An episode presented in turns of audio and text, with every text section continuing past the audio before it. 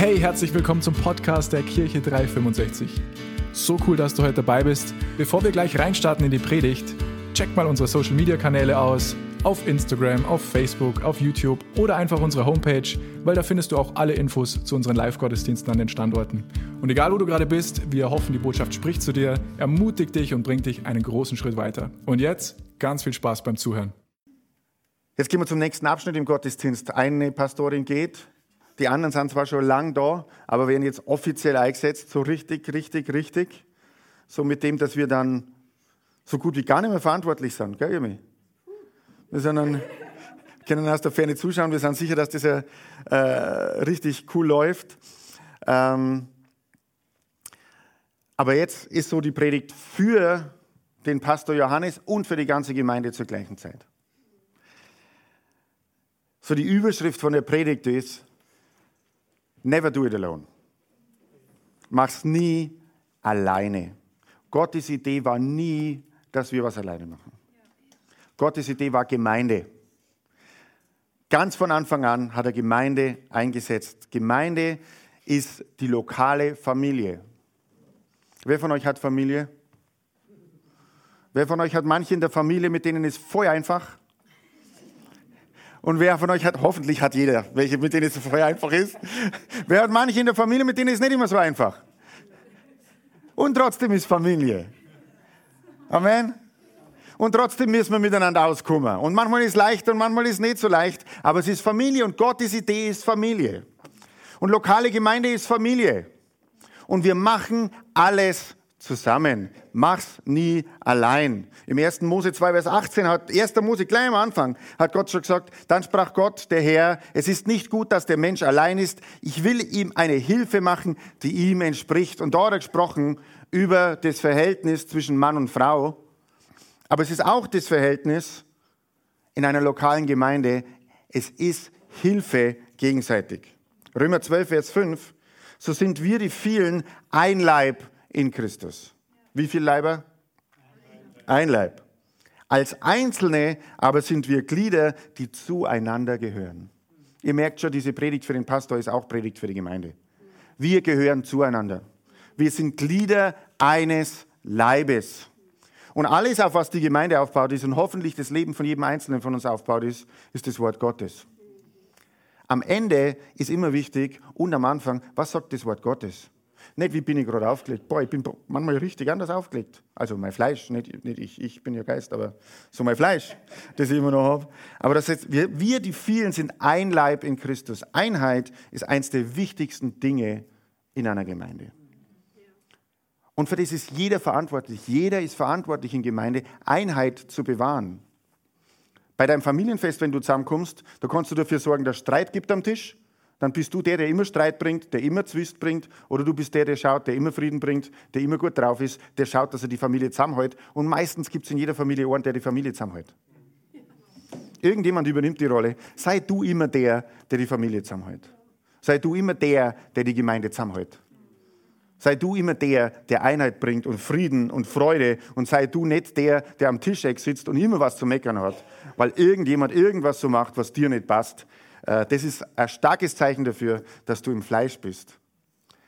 Weil Gott ist Liebe. Und Liebe schafft Einheit. Ihr dürft ruhig lauter Amen sagen, dann tue ich mich viel leichter. Das kommt dann auch mit auf die Aufnahme. Wie wird man Pastor überhaupt? Wie wird man Pastor? Wacht man eines Tages auf und denkt sich, wow, Pastor war cool und dann bewirbt man sich und dann äh, geht man auf irgendeine Schule und dann wird man Pastor? Na, so wird man nicht Pastor. Pastor, Hirte sein ist Berufung.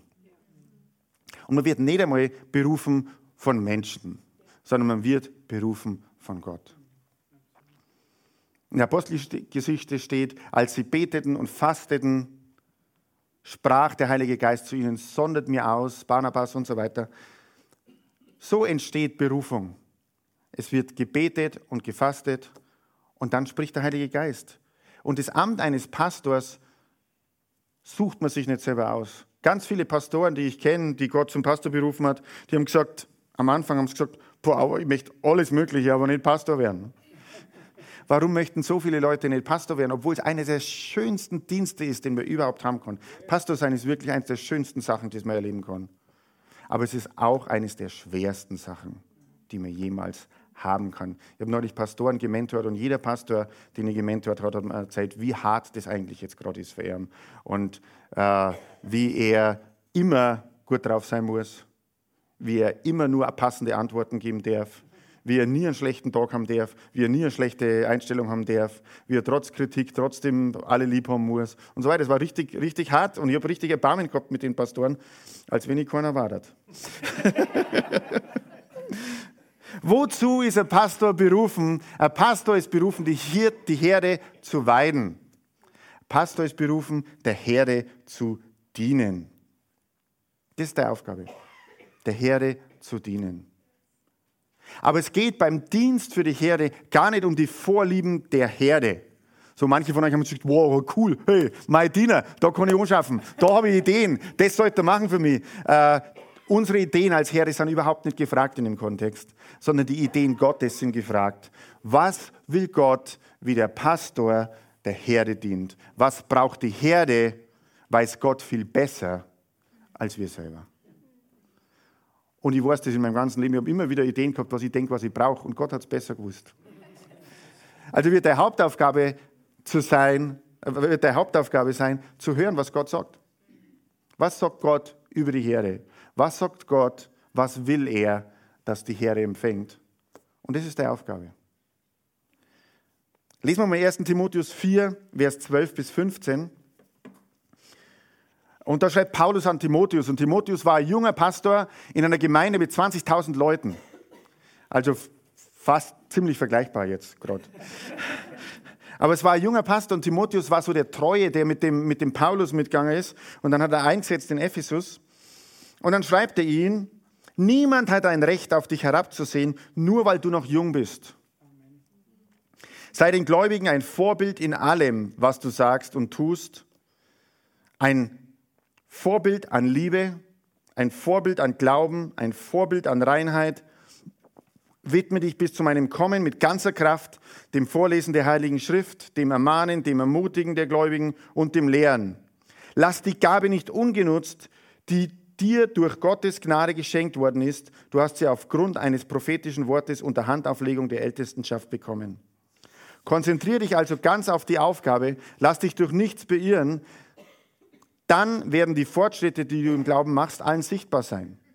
Gib Acht auf dich selbst und auf das, was du lehrst. Halte dich treu an alle diese Anweisungen. Wenn du das tust, wirst du sowohl dich selbst retten, als auch die, die auf dich hören. Das sind deutliche Worte von Paulus. Und am Anfang geht es darum, sei ein Vorbild. Also, na, noch weiter vorher heißt niemand hat ein Recht auf dich herabzusehen. Also es ist wurscht, wie jung oder wie alt der Pastor ist. Ich habe alte Pastoren erlebt. Na, ich gehe mal ganz weg von dem Wort Pastor. Ich habe Menschen erlebt, die seit 30, 40, 50 Jahren im Glauben sind und sie waren geistliche Kinder. Sie waren überhaupt nicht reif. Und ich habe manche Junge erlebt, die 30 Jahre alt sind und vielleicht fünf Jahre mit Gott gehen und total reif waren. Alter und wie lange ich mit Gott gehe, bestimmt nicht über Reife, sondern die Früchte bestimmen über Reife und machen die Reife sichtbar. Wie viel Liebe, wie viel Versöhnung, wie viel Ermutigung ist sichtbar in deinem Leben, das bestimmt die Reife. Und ich habe auch übrigens, nur damit ich es andersrum auch sage, ich habe auch Leute gesehen, die lang mit Christus gehen und brutal reif sind. Okay? Ich sage nicht, dass, wir immer, äh, dass die Jungen reifer sind wie die Alten, sage ich überhaupt nicht. Aber länger in meiner Beziehung mit Christus ist kein Qualitätsmerkmal, sondern wie ich mich habe verändern lassen, das ist Qualitätsmerkmal. Und da sagt er, niemand hat ein Recht, auf dich herabzusehen. Aber was ist die Aufgabe? Die Heilige Schrift und die Gaben nutzen, die Gott dir gegeben hat. Und dann ein bisschen weiter hinten heißt, gib Acht auf dich selbst. Genauso wichtig. If the pastor ain't happy, nobody's happy. Wenn der Pastor nicht glücklich ist, ist niemand glücklich. Eigentlich heißt es, if Mama ain't happy, nobody's happy. Das stimmt auch. Aber if Papa is happy, nobody's happy, stimmt auch. Äh, na, beobachte dein Leben, hab Acht auf dich selbst und auf das, was du lehrst. Das ist so einer der Hauptsätze, die dir mitgeben möchte. Es geht nicht nur darum, wie gut du dienen kannst. Es geht auch vor allem darum, wie gut du persönlich in deiner Beziehung zu Christus sein kannst, wie entspannt du sein kannst, wie du Gott durch dich durchfließen lassen kannst. Nicht was aus dir hervorkommt, sondern was aus ihm hervorkommt. Das ist das, was zählt. Wir wollen dienen aus der Kraft des Evangeliums. Also sei ein Beispiel. Und im 1. Timotheus 4,13 steht, widme dich bis zu, meiner, bis zu meinem Kommen mit ganzer Kraft dem Vorlesen der Heiligen Schrift, dem Ermahnen und Ermutigen der Gläubigen und dem Lehren. Lass die Gabe nicht ungenutzt. Also Ermahnung ist ein Teil des Dienstes von einem Pastor, das gehört dazu. Wer von euch hat Eltern gehabt? Das, sonst darf es nicht da sitzen. Ja. Haben die manchmal ermahnt? War das angenehm? War es gut? Haben wir es braucht manchmal? Hat es uns vorwärts gebracht? Ja. Aber es bringt uns nur dann vorwärts, wenn wir es annehmen. Ermahnung ohne Annahme bringt nichts. Ermahnung plus Widerstand bringt Spaltung. Ermahnung plus Offenheit bringt Wachstum. Und eins kann ich garantieren, wenn ein Pastor ermahnt, dann macht er das nicht einfach nur so, weil er gerade schnell ermahnen möchte. Das macht niemand gern. Ermahnen tut niemand gern. Jeder will geliebt sein. Also da muss schon vorher drüber gebetet sein. Aber es liegt an uns, wie wir Ermahnung annehmen und auch Ermutigung. Aber sei bereit, als Gläubiger so viel Ermahnung anzunehmen, wie du Ermutigung erwartest. Nein, das ist dasselbe Level. Er ist nicht nur Süßigkeiten. Er ist ein bisschen Brokkoli. Ermahnung ist ein bisschen Brokkoli.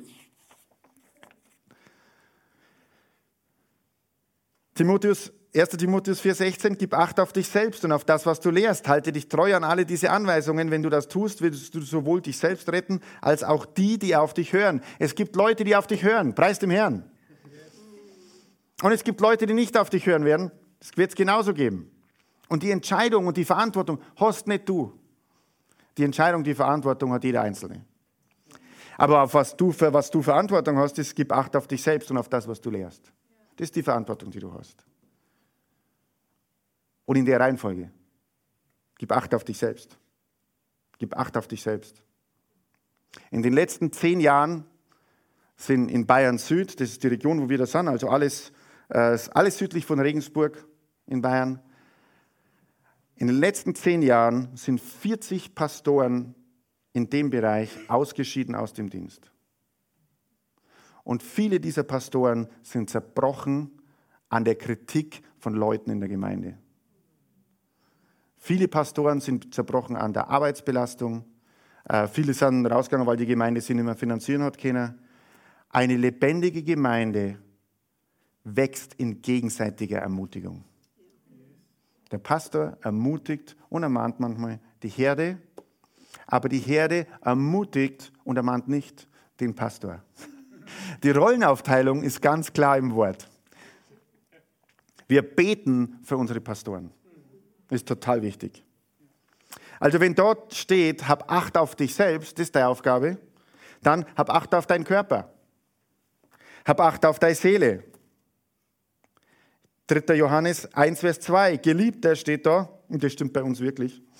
Äh, ich wünsche dir in jeder Hinsicht Wohlergehen und Gesundheit, wie es deiner Seele wohlergeht. Schau, dass deiner Seele wohlergeht. Schau, dass du entspannt da bist. Schau, dass zu jeder Sekunde Gott zu dir sprechen kann, Dinge in deinen Geist deponieren kann und du den Geist austeilst und nicht das, was dich sonst beschäftigt. Ein guter Dienst fließt aus einer guten persönlichen Gottesbeziehung. Ein guter Dienst fließt nicht aus dem, was wir gelernt haben.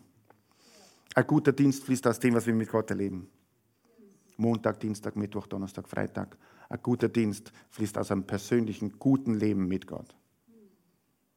Das ist die Aufgabe.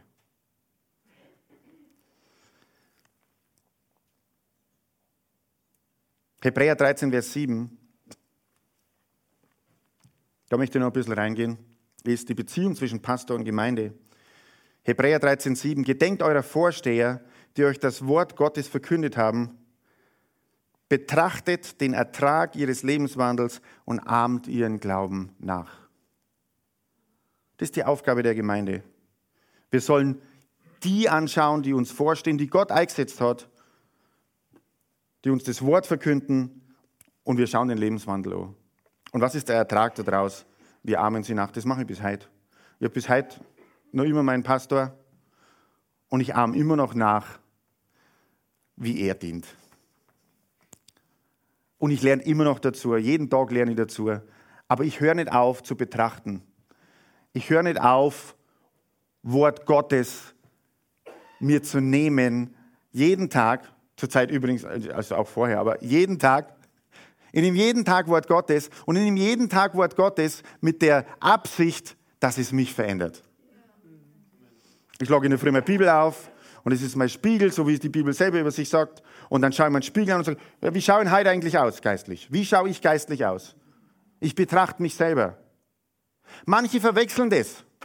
Manche schauen in der Früh nicht in den Spiegel, sondern schauen in ein Fernglas. Der Spiegel sagt mir was über, über, mich selbst. Das Fernglas sagt mir was, was um mich herum passiert. Und dann kann ich eine Meinung zu allem haben, was um mich herum passiert. Das ändert bloß nichts an mir. Das Wort ist ein Spiegel und ich mache das Wort auf und dann sagt das Wort das und dann schaue ich, dann, dann lege ich es nicht weg und denke, okay, ich habe meine Pflicht getan. Sondern ich schaue die Bibel an und sage, hey, was sagt das über mich? Robert, reflektiere dich mal.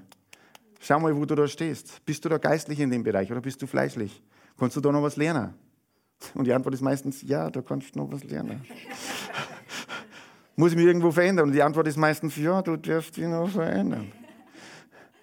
Und dann schaue ich, eine, äh, schaue genauso ein und sage, hat Gott mich lieb? Und dann kommt ganz breit, ja, er liebt dich über alle Maßen. Ich bin geliebt. Ich bin gewollt. Das heißt nicht, dass ich mich nicht mehr ändern muss. Weil Gott mich liebt, zeigt er mir, wo ich mich ändern kann. Und so fängt Dienst an. So fängt Dienst an. Ich schaue mich im Spiegel an. Und auch für uns alle als Gemeinde, gedenkt eurer Vorsteher, die euch das Wort verkündet haben, betrachtet den Ertrag ihres Lebenswandels, amt ihrem Glauben nach. Lass uns den Glauben nachahmen von den Leuten, die Gott uns gegeben hat, die uns führen und die uns leiten. Und jeder hat solche. Und dann in Vers 17 geht es weiter. Da steht, gehorcht euren Vorstehern und ordnet euch ihnen unter, denn sie wachen über eure Seelen und müssen Rechenschaft darüber ablegen. Wie hart ist das eigentlich? Und du denkst dir, boah ja, Unterordnung, das ist ganz schön hart, das ist gar nicht das, was ich gemeint habe. Wie hart ist denn das, dass er Rechenschaft ablegen muss über jeden Einzelnen in dem Raum? Wie hart ist denn das, dass da jemand ist, der jung ist, der Pastor ist und der dann Rechenschaft ablegen muss über die geistliche Entwicklung von jedem hier? Was für eine Aufgabe, Rechenschaft ablegen zu müssen über das, was durch unseren Dienst entsteht. Und dann steht, und das andere ist auch hart, also Unterordnung mag keiner gern, oder? Wer mag gern Unterordnung? Der darf dann allen anderen die Hände auflegen. Weil eigentlich ist das was Gutes. Ich mag schon gern Unterordnung. Ich mag es gern. Das heißt nicht, dass es leicht ist, aber mengen du es, weil ich die Frucht kenne. Aber lest den Vers nochmal. Gehorcht euren Vorstehern, ordnet euch ihnen unter, denn sie wachen über eure Seelen und müssen Rechenschaft darüber ablegen. Sie sollen das mit Freude tun, nicht mit Seufzen, denn das wäre zu eurem Schaden. Oh wow, was die Bibel da sagt über uns, über unsere Schafsbeziehung zu dem Hirten. Er sagt, der Hirte soll Rechenschaft ablegen über uns mit Freude und nicht mit Seufzen, denn das wäre zu unserem Schaden. Das wäre zum Schaden des Schafes. Das wäre zum Schaden des Gemeindemitglieds, wenn der Pastor über ihm Rechenschaft ablegt und er muss das mit Seufzen tun. Betet für uns. Wir sind nämlich überzeugt, ein gutes Gewissen zu haben, weil wir in allem Recht zu leben suchen. Was ist die Aufgabe der Gemeinde? Die Aufgabe jedes Gemeindemitglieds ist, und ich kann es leicht sagen, weil ich leite dann ja hier nicht, sondern Johannes, aber die Aufgabe jedes Gemeindemitglieds ist, sei ein nicht Pastor, Seufzen, verursachendes Gemeindemitglied. Die Bibel sagt da, mach dein Pastor glücklich, damit er gutes Zeugnis abgeben kann über dich. Und ich, wenn da steht, wir müssen Rechenschaft ablegen, ich stelle mir das so vor, die ganzen Pastoren, die müssen irgendwann im Himmel antreten und dann geht Gott mit ihnen so durch und die Gemeindemitglieder und dann äh, wartet Gott auf die Geräusche. Und dann fragt er so, okay, Gemeindemitglied X und der Pastor sagt, hm, Und dann gibt es Gemeindemitglied Y und der Pastor sagt so, oh. Wenn ich meine ganzen Jahre im Dienst schaue, und das ist jetzt auch schon seit 97, das ist wirklich schon seit 96, äh, das ist wirklich schon lang, aber es gibt Gemeindemitglieder, da habe ich schlaflose Nächte verbracht. Und da kann ich seufzen. Gibt es heute noch. Und dann gibt es Gemeindemitglieder, da mache ich mir überhaupt keine Sorgen. Aber ihr seht, es ist das Wechselspiel zwischen Pastor und Gemeinde. Wenn wir alle unser Pfund reingeben, entsteht wunderbare Gemeinde. Wenn wir alle mit dem Spiegel in der Früh aufwachen, wenn jeder in seiner Rolle ist, wenn wir uns gegenseitig unterstützen, da lässt jemand sein Leben für die Schafe. Das lese ich dann auch nochmal vor. Dann machen wir nochmal eine Private Session, dann kommen die ganzen harten Sachen. So, aber das ist die Aufgabe. Wenn jemand Pastor wird, dann wird der Pastor auf Lebzeit. Wenn kein anderer Pastor kommt und Gott keinen Übergabeprozess macht, muss Johannes hier Pastor bleiben bis zum Ende seines Lebens. Wenn Gott nichts mehr anderes sagt, dann ist er jetzt, Gott hat das eingeteilt. Vielleicht kommt ein anderer Pastor irgendwann und er übergibt und Gott hat eine andere Aufgabe für ihn und es geht wieder weiter und wahrscheinlich geht es wieder irgendwie weiter. so, aber wir sind verantwortlich für die Herde, die wir haben. Und der Pastor ist nicht nur verantwortlich für die Herde, sondern der Pastor ist auch verantwortlich für ein Gebiet. Und übrigens auch nicht nur der Pastor, sondern die ganze Kirche. Kirche heißt Ecclesia, ist das Wort, das für Kirche steht. Das heißt Gemeinschaft der Herausgerufenen. Wir als Christen sind verantwortlich, dieses Gebiet mit der Liebe Gottes anzustecken. Leute fragen dann immer, ja, möchtet ihr missionieren? Ich weiß nicht, ob wir missionieren wollen. Missionieren hört sich für mich immer so negativ an. Das ist immer so, okay, du möchtest jemand anderes was eindrucken. Ich möchte niemand was eindrucken. Ich möchte eigentlich niemand missionieren. Ich möchte da niemand bekehren. Aber was ich mit jedem Menschen auf diesem Planeten machen möchte, ich möchte ihm Jesus Christus vorstellen. Und ihn in einer Beziehung führen mit Jesus Christus, weil das einfach das Coolste auf dem Planeten ist. Das will ich. Aber was eindrucken will ich niemand. Aber das ist die Aufgabe der ganzen Gemeinde, Menschen mit Christus in Kontakt zu bringen. In einen lebendigen Kontakt. Und über das freue ich mich. Über das freue ich mich, dass das passiert. Lieber Pastor Johannes, du hast die schönste Aufgabe oder eine der schönsten Aufgaben bekommen, die man haben kann. Und ich weiß, ihr macht es als Paar. Und ihr denkt euch, ja, warum hat er die ganze Zeit den, den Johannes so viel angesprochen und die Annette nicht so viel? Einfach um das auch klarzustellen, Johannes übernimmt die Gemeinde als Pastor. Er ist auch dafür bezahlt. Und die Annette ist seine Frau und die machen ganz viel als Paar. Aber die Annette macht alles, was sie macht, ehrenamtlich. Das heißt, Johannes ist der Pastor, Annette ist die Hilfe und die Stütze, die dieselbe geistliche Kraft hat. Immer die zwei sind, da, da steht keiner dem anderen in irgendwas nach. Ähm, aber wenn ihr einen Termin mit der Annette wollt, dann macht sie das in ihrer Freizeit und sie hat bloß beschränkt Freizeit. Wenn ihr einen Termin mit Johannes wollt, dann gibt es Bürozeiten und da ist er für euch da. Und er sagt, ja, in die Bürozeiten will ich nicht. Ich will dann abends. Äh, weil das mein Pastor und das muss für mich einfach sein. Wer, wer, wer von euch war schon mal beim Zahnarzt nach 20 Uhr? Wenn es ein Notfall ist, dann gibt es einen Zahnarzt nach 20 Uhr. Wenn es ein Notfall ist, ist der Pastor immer erreichbar. Wenn es kein Notfall ist, dann ist er dann erreichbar, wann er Arbeitszeit hat, weil er braucht auch Freiheit, Privatleben und Privatsphäre, um wieder auszuchillen. Was ist denn das für ein Wort? Alter, es wird nicht besser. Wir haben echt ein Sprachproblem, also ich zumindest. Ja. Ich kann jetzt noch ganz viel sagen. Ich glaube, das wird auch nicht besser jetzt noch. Das ist das Wichtigste, glaube ich, habe ich alles gesagt. Ähm, ich freue mich total, dass ihr gekommen seid und habt gesagt, hey, wir spüren in unserem Herzen, wir glauben, Gott möchte, dass wir hier leiten. Und es ist nicht so, dass wir euch gefragt haben, ob ihr das machen wollt. Wir haben nicht einmal gefragt, ob Johannes, ob du in dem Dienst irgendwann mitarbeiten möchtest. Haben wir nie gefragt. Wir haben nie zu dir gesagt, mach das. Betten einfach, aufstehen. Wenn jetzt so weitermacht, dann wäre es ganz schlimm. Kommt hier bitte nach vorn. Was für eine starke Predigt, was für eine geniale Botschaft. Ich bin übrigens der Manu aus dem Leitungsteam und Vielleicht fühlst du dich gerade so, wie ich mich vor ein paar Jahren gefühlt habe. Und du merkst, ich glaube, jetzt ist der Moment, Jesus in mein Leben einzuladen. Und wie das geht, ist eigentlich ganz einfach. Die Bibel sagt, wenn wir mit unserem Herzen das glauben, dass Jesus der Sohn Gottes ist, dass Gott ihn von den Toten auferweckt hat, nachdem er für unsere Sünden am Kreuz gestorben ist, und wir das mit unserem Herzen glauben und mit unserem Mund aussprechen, dann kommt er in unser Leben. Und wie wir das machen ist, ich bete einfach ein kurzes Gebet vor, Satz für Satz, und wenn du das glaubst, was ich sage, dann sprich mir doch einfach nach, da wo du bist, und dann wirst du merken, dass Jesus in dein Leben kommt.